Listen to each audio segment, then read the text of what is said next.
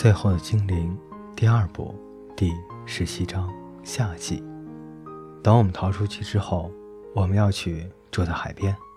约许对罗毕说：“也许只是为了让自己安心。”太阳晒红的小水果，有咸咸的海水溅上来。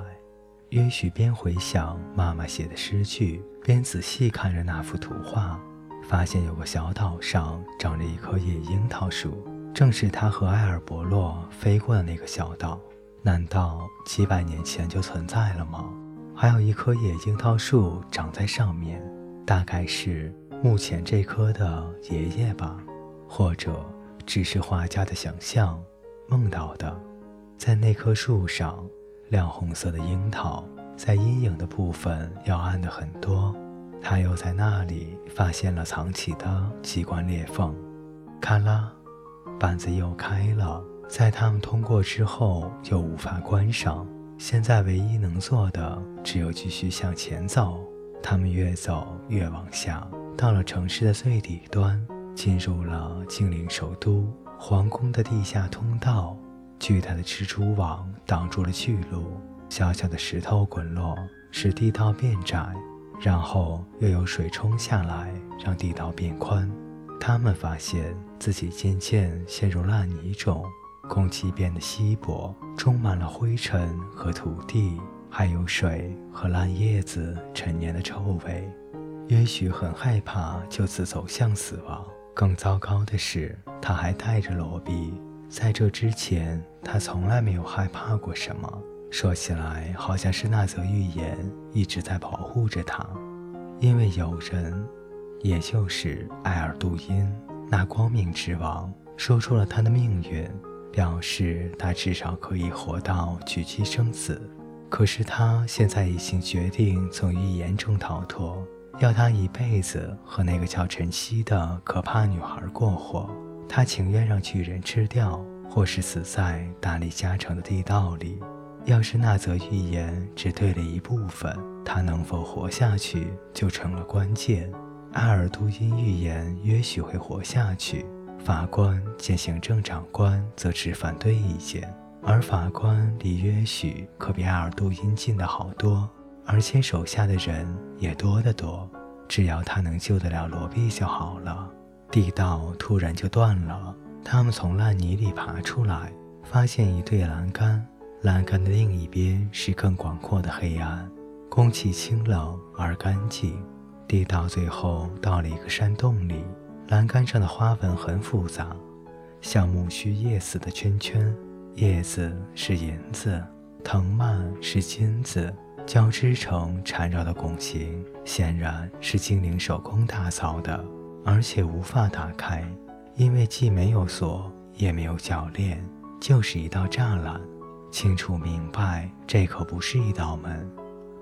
我有个问题想问你，罗毕说，在火把闪动的火光中，他的黑眼睛亮得像星星，微笑使他容光焕发。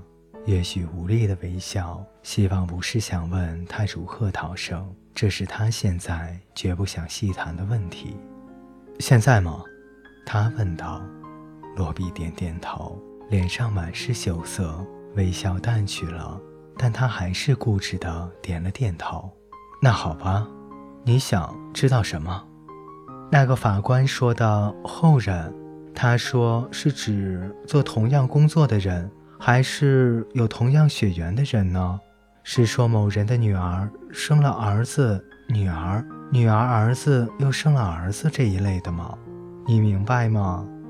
也许不解，既不解又很感动。这女孩即使在生死关头，求知欲还是那么旺盛。面临可能再见到法官和绞刑台，或是在地道里饿死，竟然还想追究与医学，两者都有可能。他解释道。罗毕点了点头。他有好多女儿吗？那个有好多光的王？你是说艾尔杜因吗？是的。约许想了想，哦，对了，我记起来了，叫智慧王气息印死的时候还没有子嗣，但至少有六个女儿，两个嫁人之后离开了大理家城，而那些女儿有儿子或女儿，下一代又生了儿子或女儿，再下代还有更多的儿子和女儿，所以现在根本不知道谁是埃尔杜因的后人。他很可能有一些自己都不知道的后裔喽。罗毕很得意地做出结论。也许把这个问题想了一下，这种交谈其实有点荒谬，可是至少让他一时之间不用承认已经没有脱困的希望了。哦，我想这种说法是对的，他同意道。而预知，预知是什么呢？预知能力。对，预知能力。是不是指闭起眼睛的时候，各种未来会发生的事就会自动出现在眼前的状况？对，约许坚定地回答。这类对话他觉得已经够了。这道栏杆没有办法通过，一定会有的。罗比平静地回答：“一定会有办法的，不可能没有，只是你还没有用心去想。”你有没有什么吃的东西？如果可以的话，什么蠢东西都可以。蠢东西。这番对话真的越来越荒谬了。对啊，约许在衣服里缝了两个秘密口袋。多亏了图书馆里的二十六本缝纫和刺绣书，他翻了一下袋子，发现还有一小把金豆子，拿给罗比。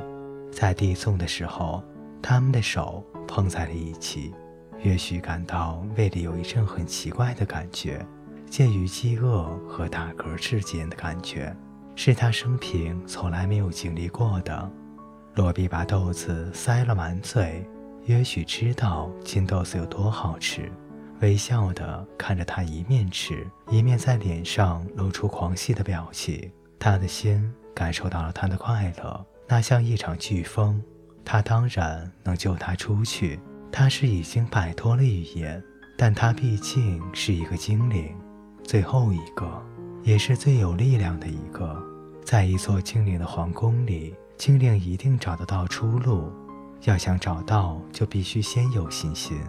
他很想告诉罗比自己有多爱他，在他眼中，他是这个世界上唯一的爱。但他没有说出来。罗比不是精灵，而是人类。人类不会这么小就选定配偶，要等长大成年之后，他得等待。希望罗比最后会选择他。要是再多等个几年，说不定这件事就会发生。